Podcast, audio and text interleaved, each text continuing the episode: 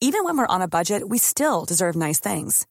Quince is a place to scoop up stunning high-end goods for 50 to 80% less than similar brands. They have buttery soft cashmere sweaters starting at $50, luxurious Italian leather bags, and so much more. Plus, Quince only works with factories that use safe, ethical, and responsible manufacturing. Get the high-end goods you'll love without the high price tag with Quince. Go to quince.com slash style for free shipping and 365-day returns.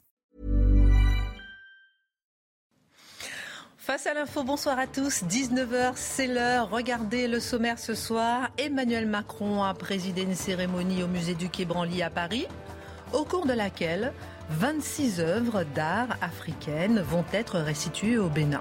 C'était une promesse du président à la demande du Bénin. Faut-il se choquer de cette réclamation et restitution des œuvres emportées par des troupes françaises en 1892 Cette restitution jusqu'où rime-t-elle avec décolonisation?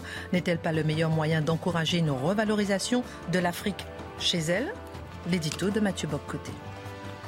Lors d'une rencontre d'Éric Zemmour avec son public pour la promotion de son livre Le compte à Biarritz, le comptage ethnique d'une journaliste dans un tweet éphémère jugeant qu'il y aurait trop de blancs a suscité une vive polémique. Et une façon de culpabiliser les blancs qui soutiennent Éric Zemmour et stigmatiser les noirs ou les arabes euh, qui pourraient en faire de même. Comment expliquer cette volonté d'inclure dans le débat public la notion de race? L'édito de Mathieu Bobcoté. C'est du jamais vu depuis 10 ans. L'État actionnaire n'a jamais touché aussi peu de dividendes. Plus de 2 milliards d'euros en 2019, 300 millions d'euros en 2020. La crise sanitaire est-elle la seule excuse à cette baisse des dividendes? L'État est-il mauvais gestionnaire ou a-t-il investi dans les mauvais secteurs? Analyse Dimitri Pavlenko. La société française est de plus en plus à droite. Selon une étude de la Fondation pour l'innovation politique, Fondapol, 37% des électeurs se revendiquent de droite, progression de 4 points en 4 ans. Comment expliquer cette évolution? N'y a-t-il pas là un paradoxe entre une société qui se droitise de plus en plus et une droite qui peine à trouver son leader? Décryptage Charlotte Dornelas. Et puis le député En Marche, François Jolivet, a déposé une proposition de loi contre une, comme, mesure phare, l'abaissement du droit de vote à 16 ans. Proposition à l'instar d'Anne Hidalgo, Yannick Jadot ou encore Jean-Luc Mélenchon. Pourquoi ce clivage entre la droite et la gauche sur ce sujet? Abaisser l'âge du droit de vote, est-ce le meilleur moyen de lutter contre l'abstention des jeunes? Analyse Eugénie Bastien. Voilà, une heure pour prendre un peu de hauteur sur l'actualité avec nos éditorialistes et nos journalistes. C'est parti.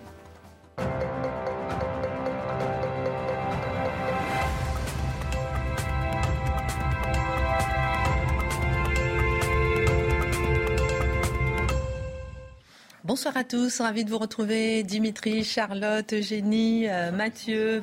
Pensez à Marc Menon, j'espère qu'il est bien en vacances et qu'il en profite. Et on va commencer tout de suite avec vous, mon cher Mathieu, puisqu'Emmanuel Macron était de passage au musée du quai euh, Branly aujourd'hui dans le cadre d'une cérémonie euh, marquant la dernière exposition en sol français de 26 œuvres d'art africaines. On peut dire pillées euh, au temps de la colonisation à la fin du 19e siècle et qui seront restitués au Bénin à la demande du Bénin. Que penser de cette démarche de restitution? Est-ce que c'est une légitime réparation? D'abord et avant tout, il faut dire une chose, si ces œuvres peuvent aujourd'hui être renvoyées au pays d'origine, c'est d'abord et avant tout parce qu'elles auront été conservées en France, elles auront été conservées dans un musée occidental pendant un siècle. On a conservé ces œuvres, on les a valorisées, on les a placées au cœur d'une certaine idée du patrimoine universel de l'humanité.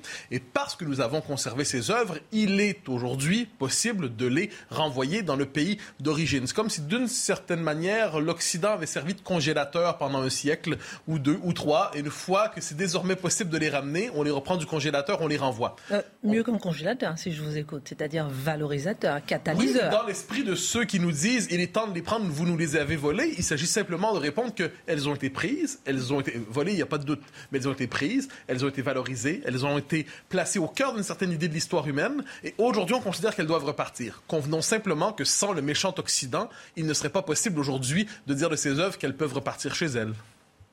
Alors, c'est tout notre rapport quand même, euh, mon cher Mathieu, à la décolonisation qui est en jeu là. Oui, la décolonisation qui apparemment ne se terminera jamais. Hein. Ça se résume à peu près dans l'idée suivante. L'Occident a pillé, l'Occident doit payer.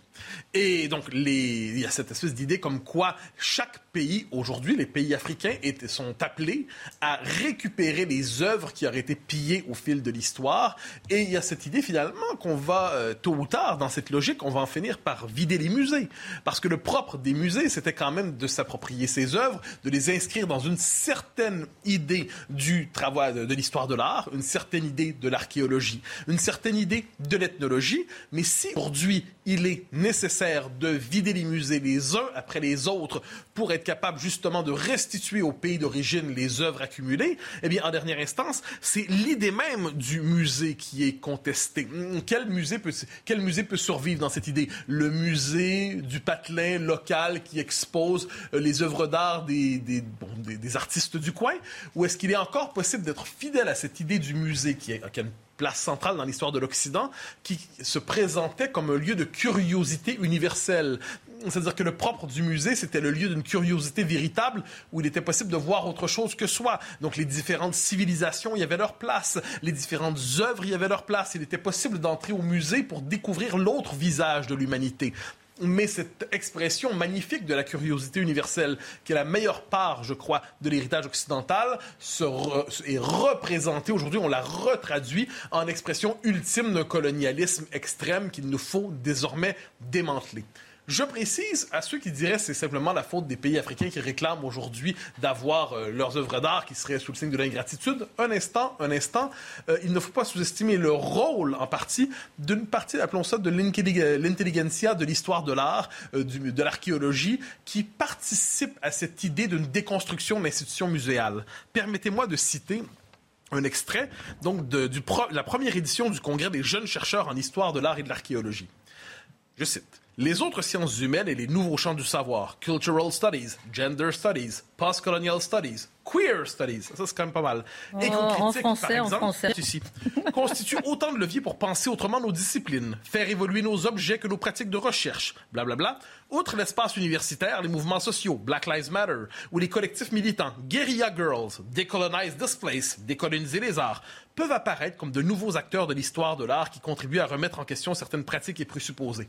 Autrement dit, nous sommes devant des gens qui n'aiment plus leur travail. Nous sommes devant des gens qui devraient se voir comme les conservateurs, au sens premier du terme, d'une certaine idée du patrimoine de l'humanité et qui croient aujourd'hui nécessaire de déconstruire la légitimité de leur propre travail dans les musées. Donc, c'est assez fascinant comment finalement ce qui passait jusqu'à tout récemment pour une manifestation de curiosité, d'universalisme, de cosmopolitisme, qui passait finalement pour la meilleure part de notre civilisation, se retourne en son contraire et il faut désormais restituer les œuvres les unes après les autres. Et là, je précise, on peut discuter de la restitution de telle œuvre et ainsi de suite. L'enjeu n'est pas là, à mon avis. L'enjeu de fond, c'est la raison qui nous pousse à le faire sous le signe de la repentance, de la génuflexion récurrente. Cette idée, finalement, qu'on doit s'excuser d'avoir, d'une manière ou de l'autre, euh, s'est emparé de ce patrimoine de l'humanité pour le valoriser à une époque où la puissance était de notre côté. Derrière ça, j'y vois moins une marque à mon avis, de restitution généreuse qu'une marque de faiblesse d'une civilisation qui ne croit même plus à son institution la plus belle, le musée derrière ça C'est-à-dire, qu'est-ce que vous entendez par là, justement? C'est-à-dire que si on considère que finalement, à travers cette œuvre, cette volonté civilisatrice dans le bon sens du terme, de mettre en valeur les différents visages de l'humanité, il n'y avait rien d'autre que pillage symbolique, eh bien, en dernière instance, c'est les cinq, je dirais les cinq derniers siècles qui sont condamnés d'une manière ou de l'autre. Et ça va plus loin, si je peux me permettre. On connaît tous les débats sur l'appropriation culturelle. Hein, on en parle beaucoup de mon côté de l'Atlantique, mais de plus en plus du vôtre. Je résume, qu'est-ce que c'est l'appropriation culturelle? C'est cette idée qu'il y aura une forme de pillage symbolique, de colonisation symbolique, de pillage symbolique des traditions des uns et des autres. Et on nous dit aujourd'hui, la décolonisation qui jamais ne se termine, hein, apparemment, je, me demande où est-ce qu'elle va se terminer, la décolonisation. On croyait que les indépendances avaient permis à la décolonisation d'aboutir. Eh bien non. On va nous dire désormais, si vous portez telle, vous êtes une femme occidentale, blanche de surcroît, si vous portez telle coiffure, si vous portez telle tenue, c'est une forme d'appropriation culturelle et vous devez vous en excuser. Si vous êtes, comme on l'a vu à l'Université d'Ottawa il y a trois ou quatre ans, une blanche et vous enseignez un cours de yoga, appropriation culturelle, vous ne devez pas, dans les circonstances, enseigner ce cours parce que vous pillez une tradition autre. Si vous avez un bal costumé simplement et que ce bal est sous un thème culturel, bon, par exemple l'Asie ou l'Afrique ou l'Amérique du Nord ou la Scandinavie, qu'importe, attention au costume que vous porterez parce que ce costume sera une marque d'appropriation culturelle. Ce sera l'Halloween dans les prochains jours. Sachez que de mon côté de l'Atlantique, il y a des guides pour être capable d'avoir un costume d'Halloween approprié qui ne sera pas coupable d'appropriation culturelle. Mais bien sûr que si, ça va toujours plus mal qu'on le croit. Mais oui, il y a des, il y a des guides. Il y a des guides, on nous explique, bon, ça, vous pouvez pas. Par exemple, euh, je sais pas, tel, tel costume, c'est pas possible. Que ça peut choquer la culture. Ça peut choquer telle communauté. Et la plupart du temps, il faut bien le dire, c'est rarement les représentants de telle ou telle communauté qui se plaignent qu'une petite communauté d'occidentaux de, progressistes pénitentiels qui se font une fierté de porter leur honte d'eux-mêmes à la boutonnière et qui disent à tout le monde euh, appropriation culturelle, néocolonialisme, décolonise-toi, et ainsi de suite. Donc, costume d'Halloween, hein, vous avez l'impression que vous allez à une fête, ce n'est pas une fête. Les patrouilleurs de la bonne morale idéologique vous diront ton costume est une offense à sa culture, enlève-le. Moralité de tout ça eh bien, si on revient au thème de fond, il y a quand même quelque chose d'étonnant, c'est-à-dire on est dans une époque de grande migration, on est dans une époque de grande mutation. Et on nous dit finalement que si la place de plus en plus d'Africains est en Europe, la place des œuvres d'art africaines est en Afrique. Et je, cherche à comprendre finalement l'idée d'authenticité à travers cela. Me semble-t-il qu'il y avait quelque chose de magnifique et de beau dans cette, la belle idée du métissage au sens premier du terme, c'est-à-dire les cultures qui se rencontrent et se fécondent, on s'approprie une part de l'autre, l'autre s'approprie une part de soi, et l'humanité découvre ainsi son visage unique à travers la pluralité de ses visages. Il y avait quelque chose de très beau. Eh bien non, aujourd'hui, finalement, c'est encore cette œuvre de déconstruction qui se poursuit et l'Europe devra se mettre à genoux jusqu'à la fin. L'occidental est un salaud qui doit payer. Il doit se délivrer de ses musées parce que ce n'était rien d'autre que cargaison pillage. Est-ce que le fait d'accéder à la demande de restitution des œuvres, je dis bien piller, parce que vous avez mis un peu tout dans le même sac, c'est-à-dire piller, pas piller, si on vide les musées, etc. Mais je termine ma question. Est-ce que ce n'est pas un geste justement pour aller euh, vers l'Afrique, pour entamer une discussion avec l'Afrique, pour inciter peut-être à reconnaître que l'Afrique, ou donner plus de valeur à l'Afrique avec les Africains chez eux, entre guillemets, puisque c'est ce que certains prônent aujourd'hui? Est-ce que ce n'est pas un premier pas vers ça, justement, en regardant les choses dans un, à, à sens? Ben, Tout est question de regard, tout est question d'angle, tout est question de perspective. Or, de génuflexion. Or, non, mais l'idée, je le redis, je l'ai, mentionné, l'idée que restituer certaines œuvres d'art dans le cadre de, avec certains pays, dans le cadre de partenariats précis, il n'y a pas d'opposition de principe par rapport à ça. On en discute au cas par cas. Mhm. Mais la logique qui se déploie derrière ça, la décolonisation des musées, c'est un thème très important aujourd'hui dans le monde occidental. La décolonisation des musées. Dans, en Amérique du Nord, vous allez voir, par exemple, telle exposition de Picasso, et là, vous allez avoir des panneaux explicatifs à côté où vous expliquant que Picasso est un sexiste, un raciste, ah qui avait... Bien sûr, euh, Gauguin, pratique sexuelle condamnable, et ainsi de suite. Donc, les musées sont encadrés par un système explicatif pour nous dire ce qu'on peut ou non en penser. c'est l'arbre qui cache la forêt non, je pense que la, restitution, cas par cas, il n'y a pas de souci. Mais la décolonisation des musées, mon œil. Oui. Moi, ce qui me frappe, c'est que cette restitution, elle se fait toujours dans un sens, c'est-à-dire des anciens pays euh, colonisés euh, euh, des anciens colonisateurs vers les anciens colonisés. Et par exemple, c'est jamais d'un pays occidental à un autre pays occidental. Et par exemple, moi je pense à un scandale absolu qui est le vol des frises du Parthénon euh, par le British Museum, qui sont aujourd'hui au British Museum, qui ont été volées par l'ambassadeur. On en parle depuis longtemps. au 19e siècle. Et la Grèce réclame. Je soutiens la Grèce dans ce combat ah perdu d'avance, mais réclame le retour de ces frises du Parthénon. Il serait magnifique de les remettre sur le Parthénon, en tout cas dans un musée à côté, ça aurait beaucoup plus de sens. Et l'Angleterre, évidemment, leur rit au nez et ne répond pas du tout à leur demande. Si c'était un pays africain, je pense qu'il regarderait plutôt à deux fois euh, parce qu'il serait hanté par la culpabilité. Charlotte, et ensuite. Mais en effet, il y a la question du, musée même, du sens du musée, de ce qu'on découvre dans un musée que Mathieu a parfaitement euh, exploré. Mais il y, a, toute la logique extrêmement contradictoire, enfin contradictoire ou révélatrice euh, de l'idéologie qui est derrière. C'est-à-dire qu'en fait, tous les peuples du monde, hors ceux de l'Occident, ont une identité qui euh, s'incarne dans des choses extrêmement concrètes, à savoir en l'occurrence l'art, euh, euh, des statues, des peintures qui doivent être restituées parce que ça fait partie, parce que ça appartient au peuple de se réapproprier sa culture. On comprend que cette logique-là, elle peut s'appliquer à tous les peuples du monde, sauf aux peuples occidentaux qui, eux, ne doivent trouver leur identité que dans le fait de s'enrichir de l'identité des autres. C'est, moi, c'est cette contradiction qui me rend hystérique. oui, non, c'est, moi, c'est ce, que, ce qui m'a. J'ai bien aimé aussi le passage sur Halloween parce que je me souviens que dans le théâtre en France, il y avait eu il y a quelques années une polémique aussi entre Bernard-Marie Coltès et Patrice Chéreau sur est-ce que dans une pièce, un personnage noir ou arabe peut être incarné par euh, mm. quelqu'un d'autre qu'un noir ou un arabe. Et ça avait été une polémique extrêmement violente dans, dans, dans, l'univers du, du, théâtre. Et à l'époque, c'est vrai que moi je m'étais dit, après tout, c'est vrai que c'est une vraie réflexion. Est-ce que le, le costume ne, n'est pas simplement là pour donner l'illusion? On est dans le cadre d'une représentation théâtrale, on est dans le symbolique. Mais on se rend compte que non, les identités aujourd'hui prennent de plus en place, de plus en plus de place dans la sphère symbolique. C'est-à-dire, oui, c'est vrai qu'il y a à ce moment-là, il n'y a plus de musiciens blancs qui peuvent jouer du jazz. Exactement. et je me rappelle, vous savez, ça m'a fait penser à l'image que vous avez donnée de cette blonde qui avait fait des tresses africaines et, qui s'était fait. Rappelez-vous Madonna. Madonna, exactement. Et, euh, exactement. Et Madonna, il y a 30 ans déjà, on, pense que c'est très récent, mais quand elle, pour son tube Vogue, elle avait été accusée d'appropriation culturelle déjà à l'époque, parce que c'était une danse qui venait de la sous-culture arabe et hispanique. Mm. Et, euh, et, c'était déjà en Gésine. Et ça, ça Où est le bon sens dans tout ça? Et ça rappelle ce que racontait Charlotte hier euh, à, propos des Juifs, et que le discours aujourd'hui, eh bien, 70 ans plus tard, on voit l'expression d'idées qui sont en fait anciennement implantées, anciennement développées. Mm, mm. Merci beaucoup euh, Mathieu. Dans un instant, vous allez nous parler de, de, de, ce décompte ethnique. On peut dire ça comme ça, d'une journaliste qui, était, euh, qui a un peu critiqué le meeting euh, d'Éric Zemmour en faisant un tweet, en l'enlevant, en disant qu'il y avait trop de blancs. Qu'est-ce que ça veut dire tout ça? Pourquoi ça a suscité un tel tollé? Est-ce que c'est le décompte ethnique? Est-ce que c'est le public d'Éric Zemmour? Est-ce que c'est la critique du public d'Éric Zemmour? On va discuter de tout ça ça m'intéresse en tout cas d'avoir votre regard et votre regard à tous. Alors Dimitri, c'est du jamais vu depuis dix ans, l'État actionnaire qui n'a touché aussi peu de dividendes. L'Agence des participations de l'État a dévoilé en fin de semaine dernière son rapport annuel et il a fait cette synthèse des résultats et des performances des entreprises dont l'État est actionnaire. 2021, année difficile pour le portefeuille boursier public. Oui, oui c'est pas l'État chef d'entreprise hein, qui, est, mauvais là, pour le coup, c'est un portefeuille d'investissement, d'action.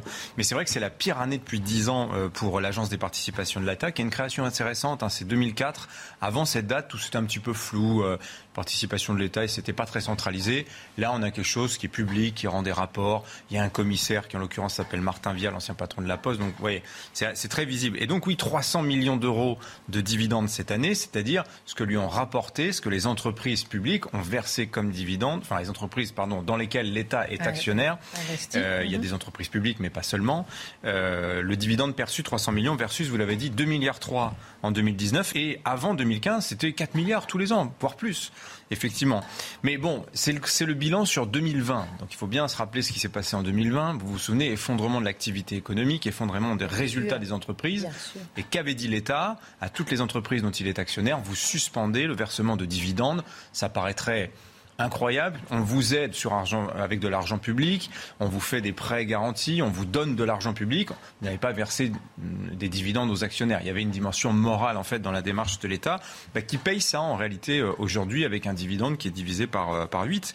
Alors est-ce que tout va mal pour autant dans, euh, dans les investissements de l'État. Vous vous posiez la question en introduction, savoir si l'État était un investisseur avisé.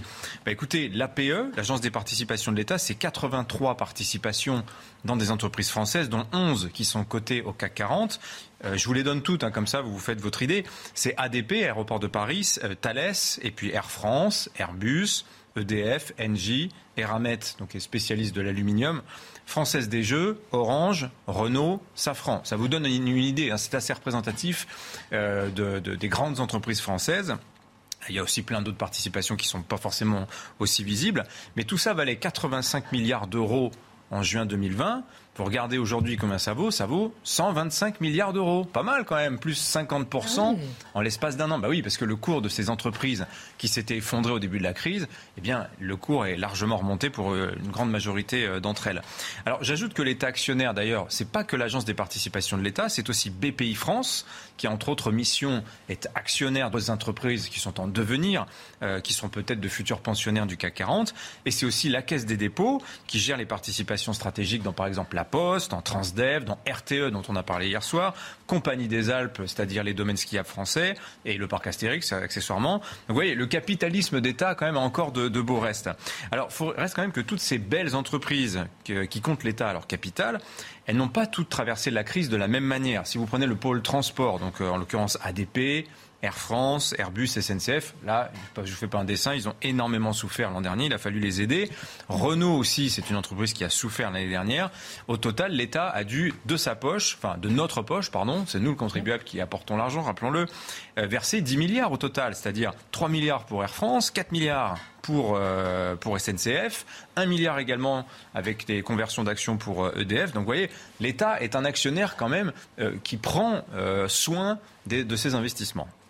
Alors, l'État actionnaire, est-ce qu'il a une doctrine et qu'est-ce qui guide ses choix d'investissement? Oui, euh, bah, bien sûr qu'il a une doctrine et qu'elle a beaucoup bougé en fonction des époques. Alors, déjà, disons-le, ça pourrait être un fonds souverain notre agence des participations de l'État, avec une logique de rendement, en se disant, après tout, c'est l'argent des Français que l'on investit, et euh, investissons pour du rendement, au bénéfice des Français. C'est pas du tout la logique française. Le rendement, j'ai envie de dire, est presque secondaire. Le dividende, hein, ça c'est la, c'est la, c'est le, le bonus, mais c'est un portefeuille, vous l'avez bien compris, qui est très politique et surtout qui est très patrimonial.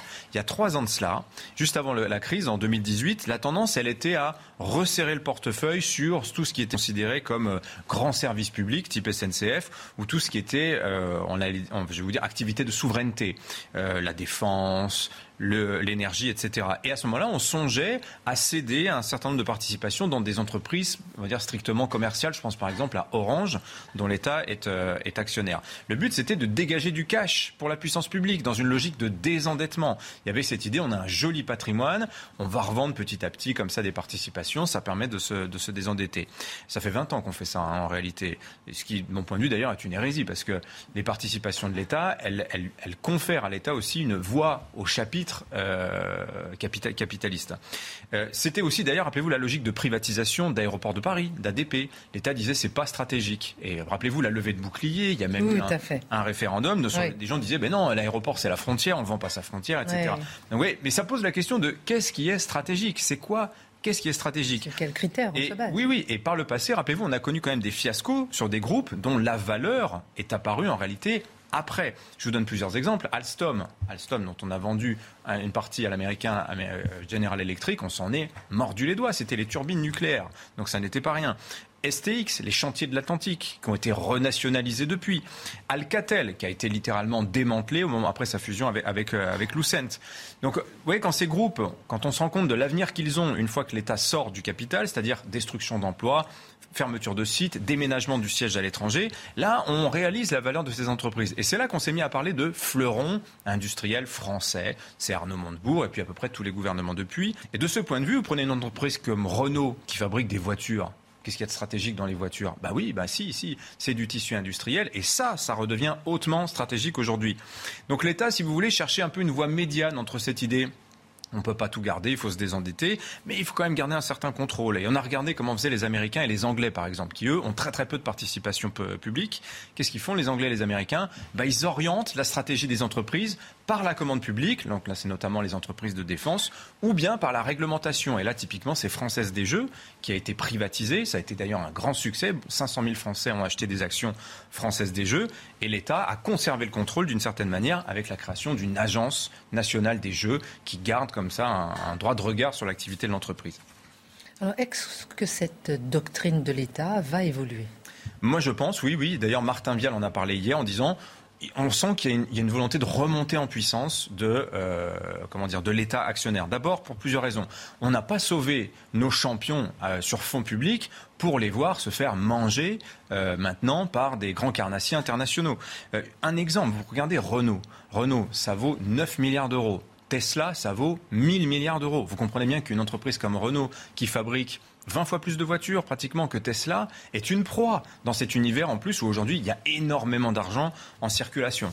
Euh, autre raison, on observe un regain salutaire, je trouve, d'intérêt pour la souveraineté industrielle. Et donc l'État regarde d'un œil nouveau ce qui se passe dans les groupes dont il est actionnaire minoritaire, donc il n'a pas forcément la main sur les grandes décisions, mais euh, sur euh, est-ce qu'on va déménager le siège social à l'étranger, en ouvrir en Europe de l'Est ou en, Asie du Sud-Est par exemple. Vous voyez, l'État a envie de s'impliquer, les centres de recherche également également. Euh, L'État veut peser quand il s'agit de prendre ce, ce, type de décisions qui sont absolument stratégiques. À ce titre-là, vous pensez à un groupe comme Danone, dans lequel l'État n'est pas actionnaire. C'est un champion industriel français puissant en France. Peut-être que l'État, dans cette nouvelle doctrine, va se poser la question. Enfin, il y a la, dernière question, c'est la transition énergétique ça va coûter horriblement cher. Rappelez-vous ce que je vous ai raconté hier. L'État veut s'assurer que dans les groupes dont il est actionnaire, la rentabilité passera après les investissements nécessaires. Et là, on pense par exemple à un groupe comme EDF. Je vous ai rappelé la facture euh, du grand carénage, la facture de construction des EPR. Vous voyez, là, là, ça devient presque gênant parce que ça veut dire que les entreprises qui auront l'État euh, à leur capital vont être contraintes d'être des entreprises à mission, faisant passer la mission centrale d'une entreprise, de mon point de vue, qui est gagner de l'argent au second plan derrière ces enjeux qui sont des enjeux politiques et qui peuvent être tout à fait remis en question du jour au lendemain dès lors qu'on change de chef de l'État, par exemple, dans six mois.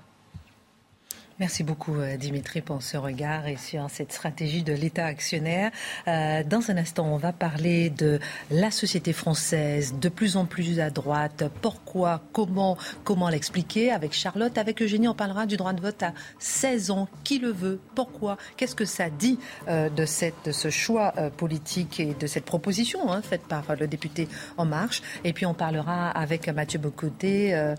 Une question claire. Est-ce qu'il y a trop de blancs en France? On peut se poser la question comme ça, un peu provoque. Allez, on se retrouve dans un instant. À tout de suite.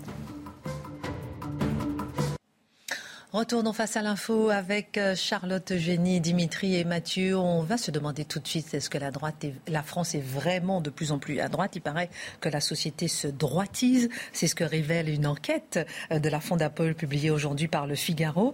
Euh, qu'est-ce qu'on apprend concrètement et réellement, Charlotte, de cette étude? Oui, c'est avant de l'analyser, il faut savoir ce que, ce que nous dit cette étude. D'abord, il y a trois axes dans l'étude. On demande aux gens, premièrement, aux Français, de s'auto-positionner, c'est comme ça que c'est expliqué, donc de se dire eux-mêmes s'ils se considèrent plutôt de gauche, plutôt de droite, à gauche, à droite, etc. Ensuite, il y a la question de l'orientation électorale. Par rapport à l'offre électorale, comment est-ce qu'il se situe, s'il se situe, parce qu'on sait bien qu'il y en a beaucoup qui sont euh, abstentionnistes ou euh, qui votent blanc euh, pour les plus courageux.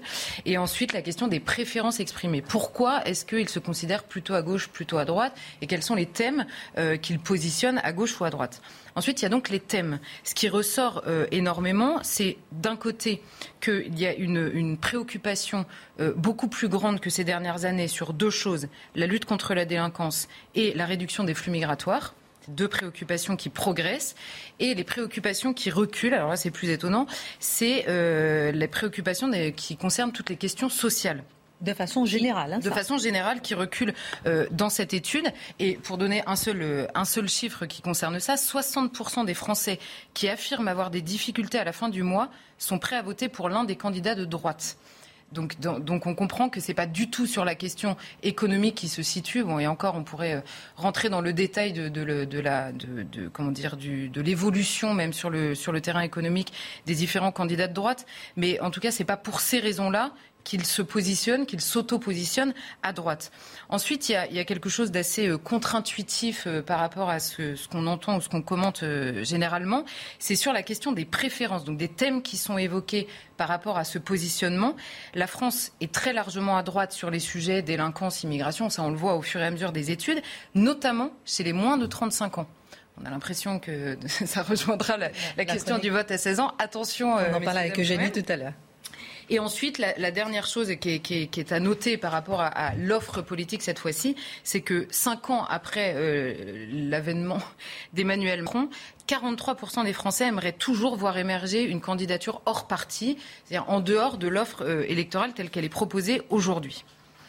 Euh, donc effectivement, c'est à la fois, le, sur cette question de la, volonté d'une candidature hors parti, il y a un chiffre qui est intéressant et qui, à mon avis, euh, se rejoint, c'est que le rejet des médias traditionnels est encore plus grand que celui des partis, c'est-à-dire que là, on atteint carrément 72% du rejet euh, des médias traditionnels, et donc la question est posée de savoir comment est-ce que les gens s'informent, beaucoup par le biais de médias alternatifs, qui peuvent être les réseaux sociaux ou tout simplement des médias moins euh, mainstream, comme on les qualifie, et, et là, en fait, les gens s'attardent sur les sujets qui émergent par le biais de médias qui ne sont pas euh, les médias traditionnels et qui, euh, justement, peuvent, euh, peuvent provoquer un changement sur l'auto-positionnement entre la gauche et la droite. Parenthèse, on peut s'étonner de voir effectivement le paradoxe entre le Macron bashing systématique, le Zemmour bashing systématique, et ce sont les deux qui sont en tête dans les sondages. Ah bah C'est-à-dire que là, on pourrait, on pourrait être étonné de manière assez générale sur les thèmes qui sont évoqués, sur le plébiscite de certains thèmes. Pardon? Il y a un peu d'Hidalgo bashing aussi à droite et elle ne monte pas pour autant. Oui, c'est ça. D'accord. Non, mais ok, ça marche pas ça. Non mais, le fossé. non mais c'est une question quand même qu'on se pose. Le fossé que vous décrivez, il existe sur les thèmes surtout, sur les thèmes qui sont proposés où on voit une très large majorité de Français qui sont inquiets. Euh, enfin, la, progression du nombre de Français inquiets de euh, l'absence ou en tout cas de l'inefficacité de la lutte contre la délinquance et euh, de l'inefficacité de la de la de la réduction des flux migratoires en effet, euh, dans une partie euh, plus euh, psychopolitique, on va dire, enfin dans un, dans un monde plus médiatico-politique, on a l'impression que ces thèmes-là sont en fait le fantasme de quelques-uns, le fantasme d'une partie des Français eux-mêmes, comment dire, influencés par les médias et, les nouveaux médias et les médias mmh, alternatifs. Mmh. Bon, en réalité, on se rend compte que c'est un peu plus massif que ça. Alors, question, Charlotte, comment la droite a-t-elle réussi à attirer les électeurs que la gauche a perdus finalement? Alors, ce qui est intéressant dans cette étude, c'est en fait de faire le parallèle entre les préférences, les thèmes qui sont évoqués et ce que ça génère dans l'auto-positionnement. Parce que on pourrait, euh, moi j'ai immédiatement pensé à cette phrase de Bernanos qui disait il y a euh, euh, une bourgeoisie de gauche, une bourgeoisie de droite, mais il n'y a pas de peuple de gauche, pas de peuple de droite. Il y a un peuple français qui se préoccupe pour certains sujets.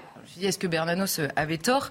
En fait, je, si, je voulais être un peu provocante ou pas très agréable, soyez, le pas désagréable mais provocante. Non mais je dirais que c'est moins la droite qui mérite ce qui lui arrive dans cette étude que la gauche en réalité. Je m'explique. La gauche paye deux choses, en fait, dans, le résultat de cette étude et dans l'auto-positionnement qui est en effet de plus en plus à droite.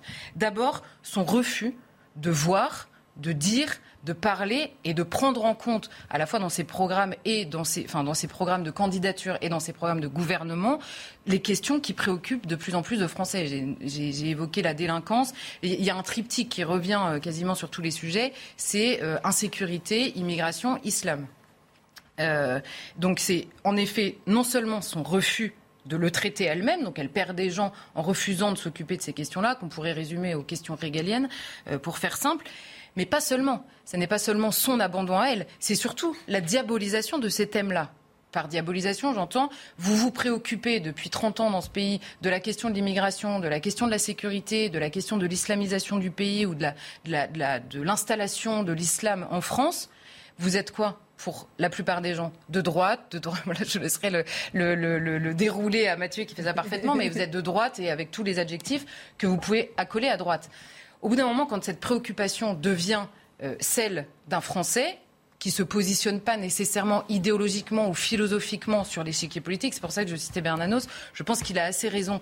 Et quand cette préoccupation devient de plus en plus la vôtre, vous finissez par croire ce qu'on vous a dit pendant des années et vous vous dites, bon, bah, du coup, je suis de droite, ou en tout cas à droite.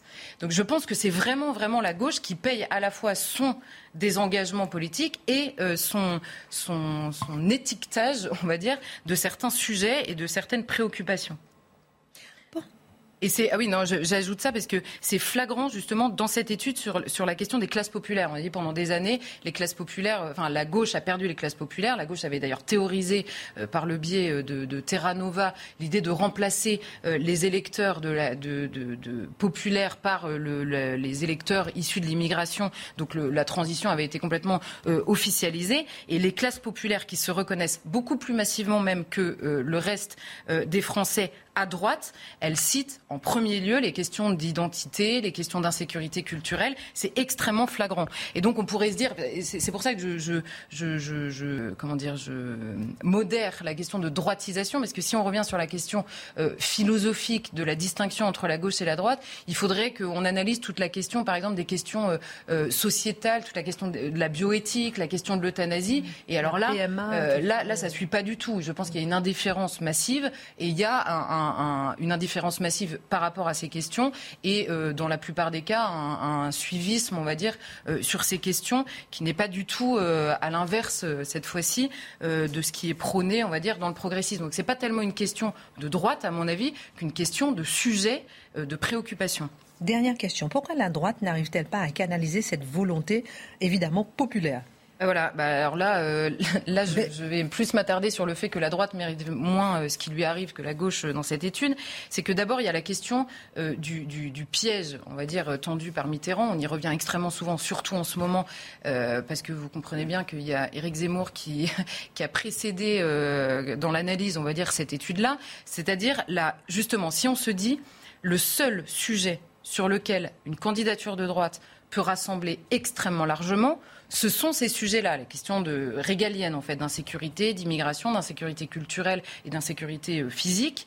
Et la droite qui justement ne veut pas, depuis le début, les droites, on va dire, donc que ce soit euh, euh, du côté de la droite de gouvernement, comme on dit, du côté du Front National et toute la droite hors les murs, donc soit, de, soit de candidature, soit d'incarnation, de, on va dire, tous ces gens-là ne veulent même pas reconnaître publiquement qu'ils s'entendent même sur le constat et encore moins sur l'option. Or, leurs électeurs, et on le voit, c'est extrêmement flagrant, euh, leurs électeurs potentiels surtout, c'est extrêmement flagrant dans cette étude et dans tous les sondages qui se, qui se succèdent avec une trame de fond qui reste la même, s'entendent clairement sur ces sujets-là. C'est le sujet qui pourrait tous les rassembler. Donc eux n'ont pas voulu s'unir même sur ce sujet ou même sur la manière de porter ce sujet dans le débat public.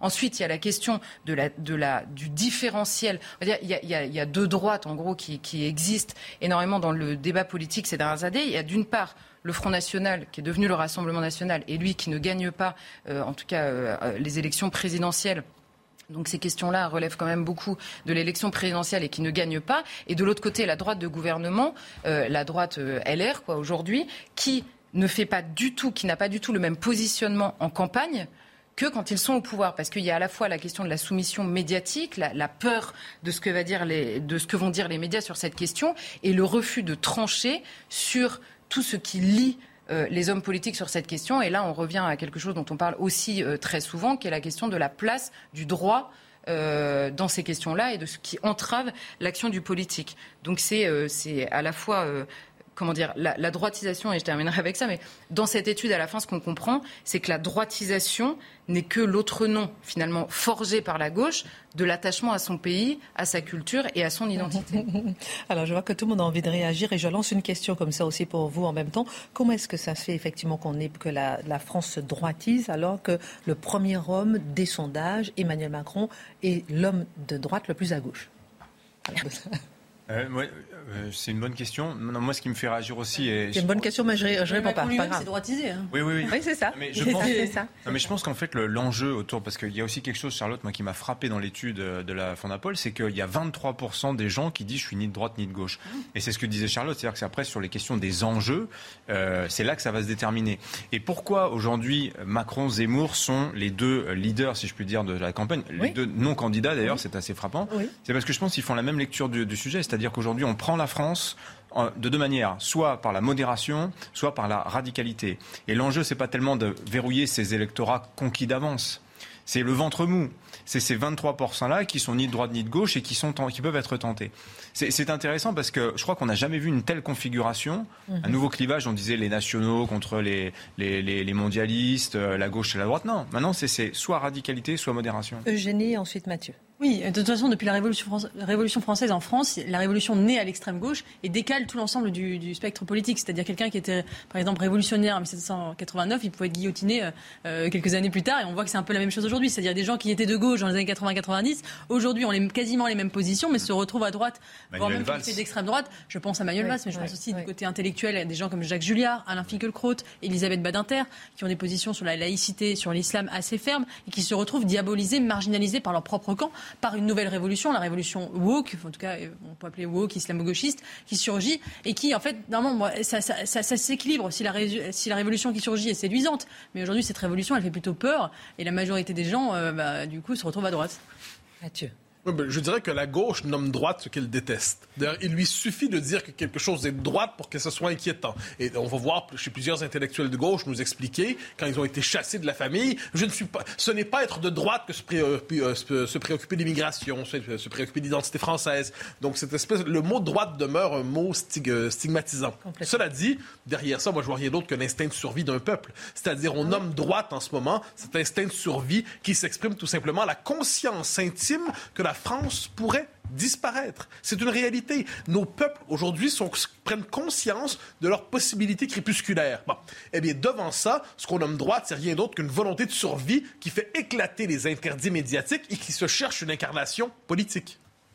Intéressant tout ça. Surtout, on va regarder à la lumière de, pourquoi vous à la lumière de votre chronique euh, tout à l'heure, puisqu'on va parler de ce tweet de Maïtena Biraben à propos de Eric Zemmour et de sa réunion à Biarritz hier. Est-ce qu'il y avait trop de blancs autour d'Eric Zemmour? Qu'est-ce que ça veut dire, trop de blancs, ce décomptage, ce décompte ethnique? Qu'est-ce que ça dit de la société? Est-ce que c'est un cri euh, d'un peuple qui est en train de disparaître? Vous allez nous dire tout ça, euh, ça nous intéresse. Restons un petit peu sur le clivage gauche-droite avec ce, cette volonté du vote à 16 ans puisqu'après Anne Hidalgo, il y a Nick Jacques Jean-Luc Mélenchon. C'est au tour de, euh, du député euh, LaREM François Jolivet de se prononcer en faveur de l'abaissement du droit de vote à 16 ans. C'est le sens de la proposition de loi qu'ils viennent déposer pour élargir euh, le champ des possibles des jeunes.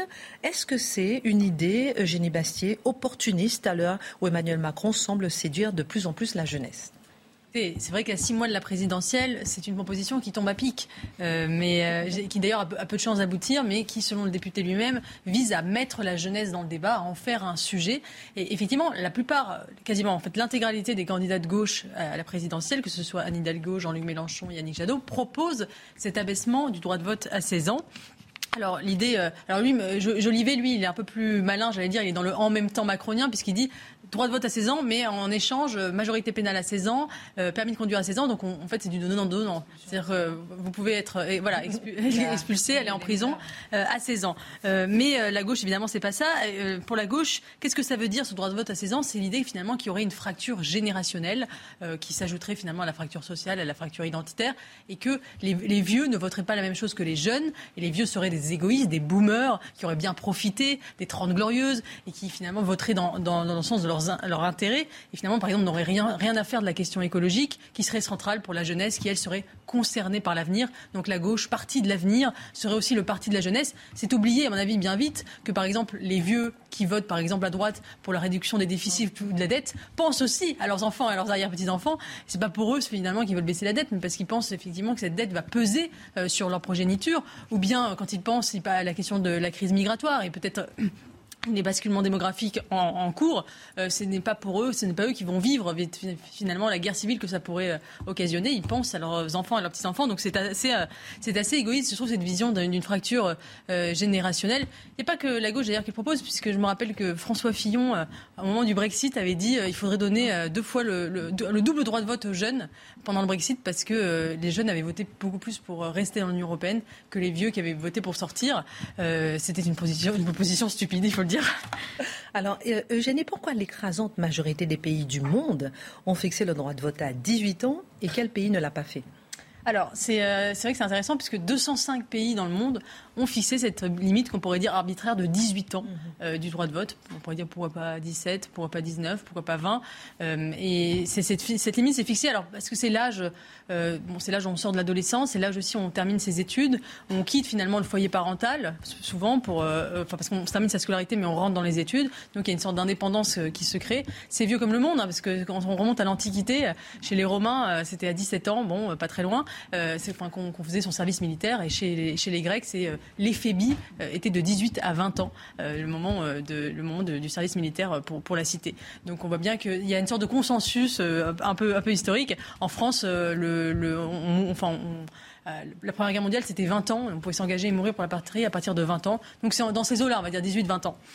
En France, c'est Valéry Giscard d'Estaing qui avait, qui avait baissé ce droit de, de vote de 21 ans où c'était à l'origine à 16 ans en 1974, dans la foulée finalement de, mai 68, euh, avec cette idée que la jeunesse voilà, devait accéder au pouvoir. Il avait offert un magnifique réservoir de voix à François Mitterrand, qui, euh, sept ans plus tard, allait l'emporter avec 63% euh, des jeunes qui voteraient pour lui au second tour. Donc c'était un mauvais calcul politique, en tout cas de sa part. Aujourd'hui, il y a très peu de pays en fait qui proposent le droit de vote à 16 ans, vraiment une, une, ultra minorité. Vous avez l'Écosse qui, le, qui le propose, mais ça ne marche qu'aux élections locales. Vous avez la Slovénie qui le propose mais seulement si vous gagnez votre vie, vous êtes un travailleur indépendant. Et il y a l'Autriche qui, euh, qui est à peu près le seul pays finalement, avec Cuba, je crois, qui propose véritablement le droit de vote à 16 ans. Et c'est pas franchement une révolution dans ces pays, ça n'a pas changé grand-chose. Mais euh, moi, je, je, pense que on, on, ce qu'interroge cette question du droit de vote à 16 ans aujourd'hui, c'est celle de la maturité de la jeunesse. Est-ce qu'on est à 16 ans ou à 18 ans assez compétent pour pouvoir décider de euh, la euh, de, de, de l'avenir de, du, du pays? pays. Et moi, je vais faire une proposition qui, qui va être très très très peu entendue. À mon avis, je ne serai pas élue à la présidentielle, mais je suis pas candidate. non, sinon, même on si, vous des comptes, attention. Même, hein. si, même si Mathieu votera pour moi, je pense, je propose d'aller allonger le, le, droit de vote à, à, 21 ans. Parce que justement, euh, il faudrait revenir, je pense, aux 21 ans, parce qu'aujourd'hui, la maturité de la jeunesse, euh, elle arrive beaucoup plus tard. On voit que les enfants sont extrêmement infantilisés, dorlotés, chouchoutés. Vous trouvez en même temps la majorité sexuelle, on la baisse Exactement, ouais, c'est ça le paradoxe de notre société. C'est, on est une société paradoxale qui, à la fois, il y a une énorme précocité de la jeunesse, notamment en matière sexuelle, où euh, effectivement la liberté est totale, même si là on est revenu sur le consentement. Euh, et en même temps, euh, une, un dorlotage, une espèce de, on couve énormément les enfants. C'est pas, euh, on, ils ne vont plus à la guerre, il n'y a plus de service militaire, etc. Donc moi je serais pour voilà rehausser cet âge-là pour lui donner encore plus de un caractère peut-être sacré, légitime et, et, une entrée finalement véritable dans le monde adulte. Parce qu'aujourd'hui, le problème, c'est qu'il y a très peu de rites initiatiques de passage de l'enfance au monde adulte. Il y avait avant le service militaire il y avait le bac. Aujourd'hui, le bac ne veut plus rien dire. Le service militaire n'existe plus. Il n'y a plus finalement ce passage, notamment essentiel à mon avis pour les, pour les petits garçons, pour les adolescents, euh, de ce passage au monde adulte où finalement vous entrez à travers un rite dans, euh, dans le monde adulte. Et c'est pour ça que le droit de vote est important euh, et qu'il faut le mettre, à mon avis, tard, parce qu'il signifie vraiment le passage dans le, dans le, monde adulte. Et à 16 ans, on n'est pas encore Alors, un adulte. On va discuter tout à l'heure parce que je vois qu'il y a un peu des réactions. Dans un instant, mon cher Dimitri, on termine juste deux autres questions, euh, ma chère Génie. Une question que tout le monde se pose, est-ce que la jeunesse en général, elle est plus à gauche que le reste de la population? Ah oui, alors la jeunesse pour la gauche serait, là je cite Alain Finkielkraut, l'armée de réserve du wokisme. Euh, c'est cette idée que finalement, voilà, ce sera un réservoir de voix, de voix pour les partis de gauche, notamment les partis écologistes, puisque avec Greta Thunberg, euh, la, euh, la, jeunesse est engagée pour le climat. Rien n'est moins sûr en réalité hein, quand on regarde les, études. Le mythe d'une jeunesse qui serait à gauche est un mythe qui est en train de s'écorner de plus en plus à toute vitesse, qui s'effrite. C'était vrai dans les années 60-70, après les 68 où on avait une jeunesse très longtemps. La gauche a misé là-dessus. Terra Nova, par exemple, dans son fameux rapport de 2012 euh, disait que le socle électoral de la gauche se situait dans la jeunesse. Il y avait les femmes et les minorités, mais aussi la jeunesse. Euh, ce n'est plus du tout vrai. Euh, finalement, la, jeunesse suit la même pente que les ouvriers, vous savez, qui était un électorat captif euh, de la gauche et qui petit à petit, a rejoint euh, le Rassemblement national. La jeunesse, c'est un peu la même chose, sauf, qu'elle se répartit un peu entre les, en, entre les partis politiques. On a une jeunesse, c'est vrai, qui vote Rassemblement national. C'est la jeunesse plutôt entre 25 et 39 ans, oui, euh, c'est-à-dire la jeunesse qui commence à travailler, à se heurter au réel, euh, et qui, euh, qui, qui, qui, a, qui, connaît les fins de mois, et c'est pas la jeunesse de 18-24 ans qui, elle, en effet, vote un peu plus à gauche que la moyenne, qui est peut-être probablement plus utopiste, plus, moins, moins, dans, moins dans, le, dans le réel.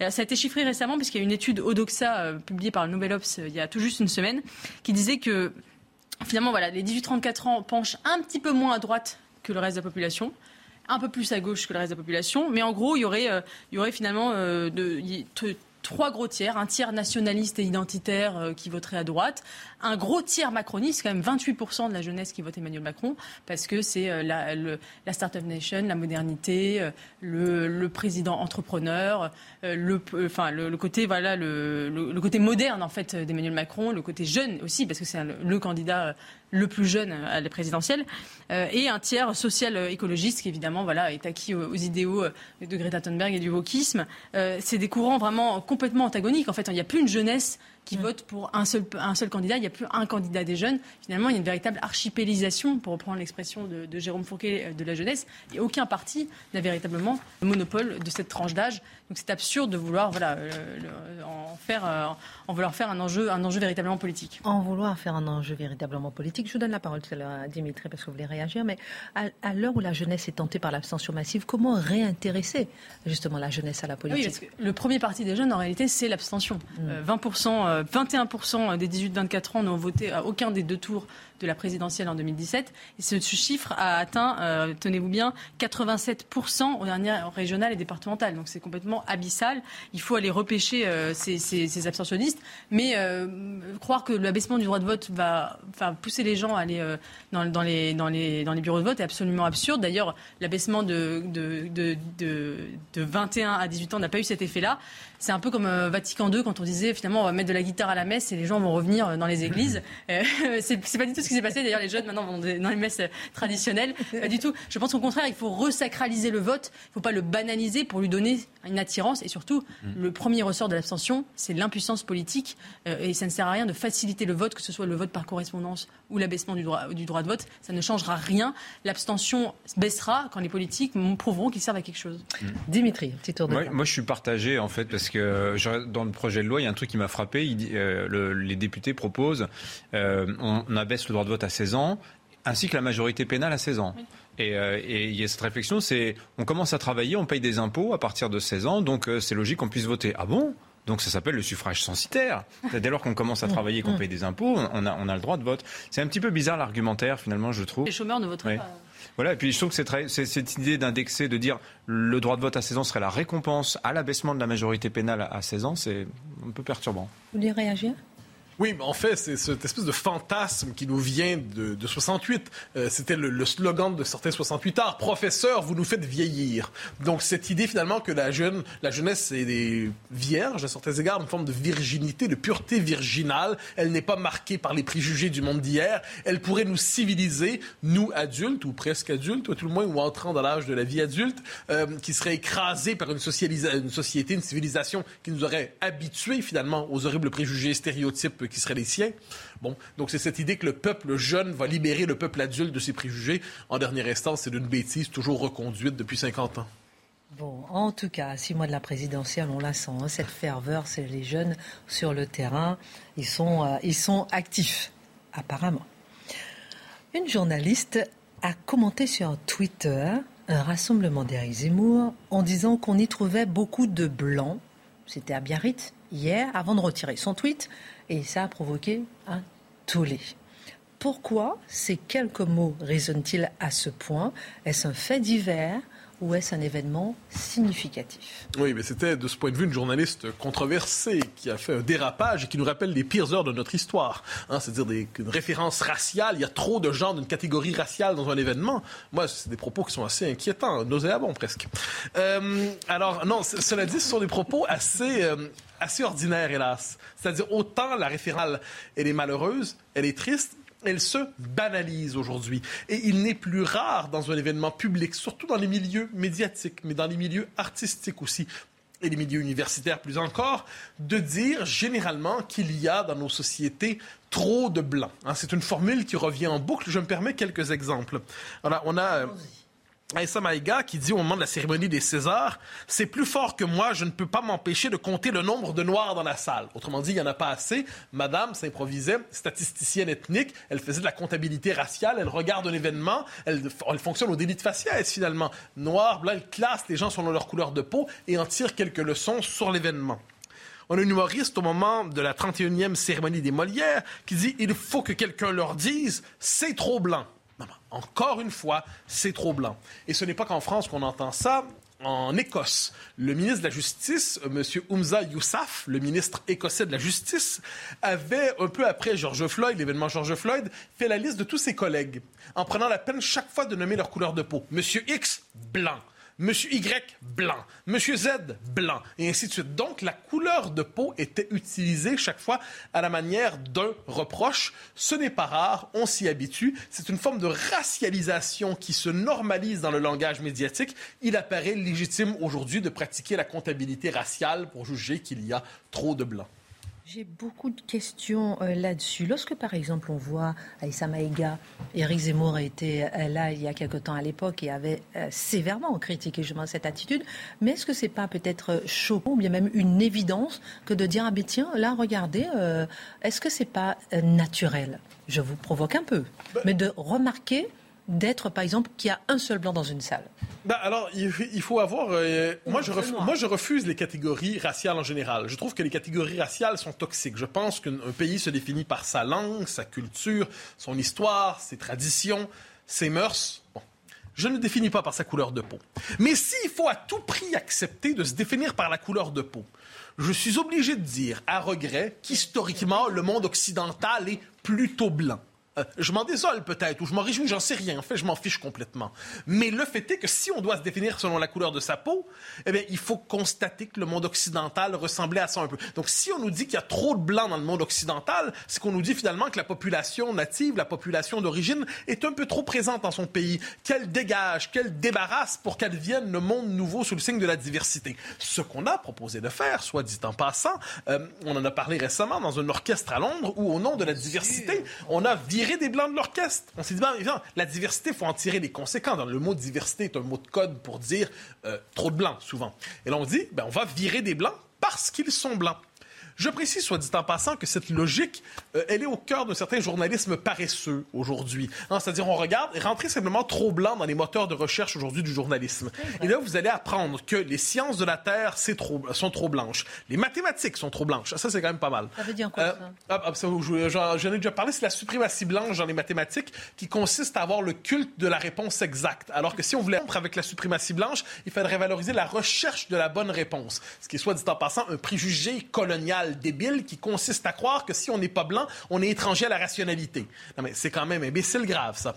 Mais une fois, que c'est dit, on nous dit, bon, on va nous dire que la fonction publique est trop blanche, le corps préfectoral est trop blanc, le journalisme est trop blanc. Donc, il y a cette idée qu'on peut décompter dans certains domaines d'activité. S'il y a trop de blanc, il faut la peine de le nommer.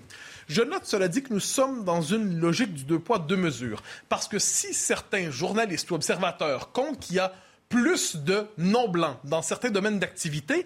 Apparemment, ça peut, euh, certains domaines d'activité qui ne sont pas nécessairement marqués heureusement dans la société, on y verra inévitablement du racisme. Si vous dites qu'il y a plus de racisés dans tel domaine, si vous dites qu'il y a plus de minorités, je ne sais pas comment on doit les appeler aujourd'hui, eh bien là, ah, ah, ah, vous êtes dans le racisme, vous êtes peut-être même dans la provocation à la haine raciale. Donc apparemment, c'est la logique. Même. Ben, oui, on peut être condamné, on peut être condamné par les tribunaux pour avoir dit il y a une majorité de gens issus de l'immigration dans tel secteur d'activité parce que faire ça, c'est de la provocation à la haine raciale. Donc là, c'est le deux poids, deux mesures toujours noté. On peut dire trop blanc dans un domaine, on peut pas dire trop X, Y ou Z, trop autre couleur dans un autre domaine. L'essentiel, c'est toujours de reconduire cette idée d'une société qu'il faudrait déblanchir pour reprendre les catégories souvent mentionnées ici du néo-antiracisme. J'ai envie de vous demander à partir de quel moment, ça c'est peut-être vous taquiner un peu, à partir de quel moment on est blanc?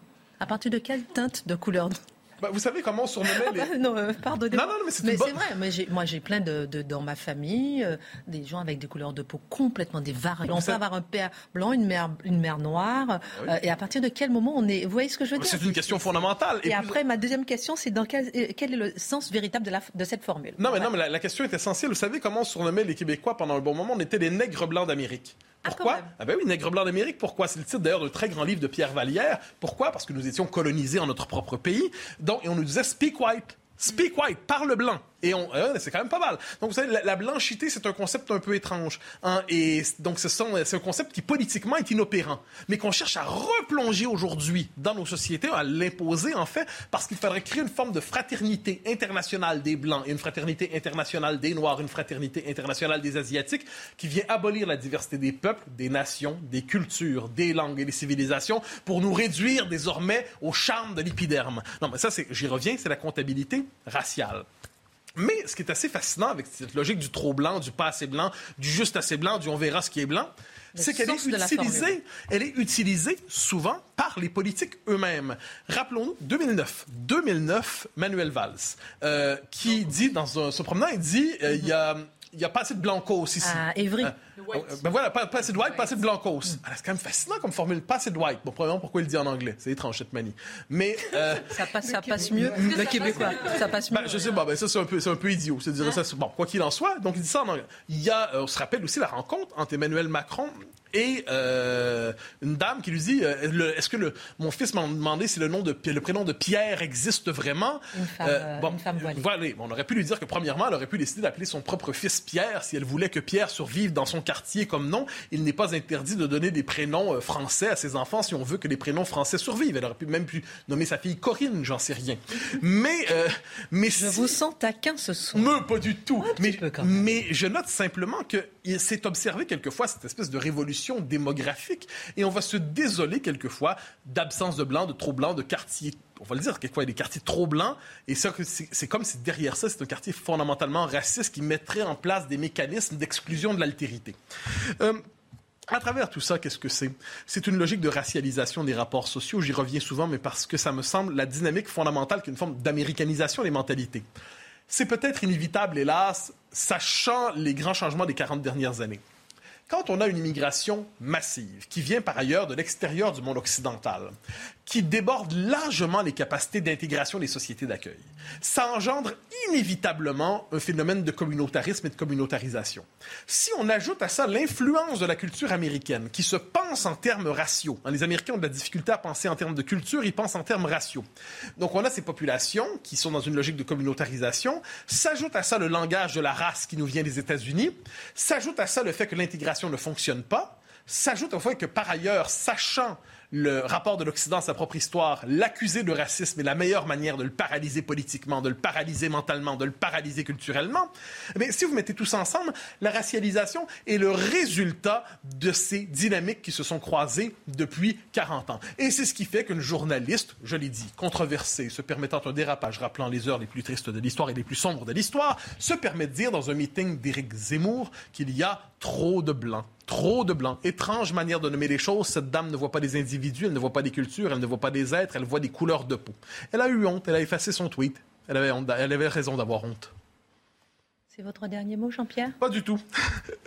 On a fini, reste 10 secondes. Non, alors, alors, votre moralité de non, non, simplement, j'y reviens avec euh, à la manière de cette. Parce que je suis, je suis, quand même la seule noire là. Je, je, compte. Mais vous nous le rappelez. Vous le rappelez. non, mais parce qu'on me le rappelle. Non, mais moi, ce que, ce que, je trouve magnifique, cela dit, dans la culture française, je le dis souvent, c'est que c'est une culture qui se définit par le langage, justement, de la culture, de la hmm. nation, de la civilisation, de l'aspiration universelle. Hmm. C'est tout le contraire d'une culture qui sacralise l'identité raciale comme premier lieu d'appartenance. Je ne suis pas certain qu'en consentant cette racialisation il y aura un véritable progrès. Le néo-antiracisme aujourd'hui est un racisme maquillé. Non à la racialisation et au racisme maquillé. Eh bien voilà. Merci. Excellente suite de programme. Tout de suite, Pascal Pro.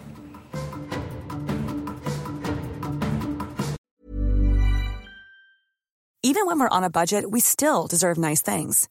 Quince is a place to scoop up stunning high-end goods for 50 to 80% less than similar brands. They have buttery soft cashmere sweaters starting at $50, luxurious Italian leather bags, and so much more. Plus, Quince only works with factories that use safe, ethical, and responsible manufacturing. Get the high-end goods you'll love without the high price tag with Quince. Go to quince.com/style for free shipping and 365-day returns.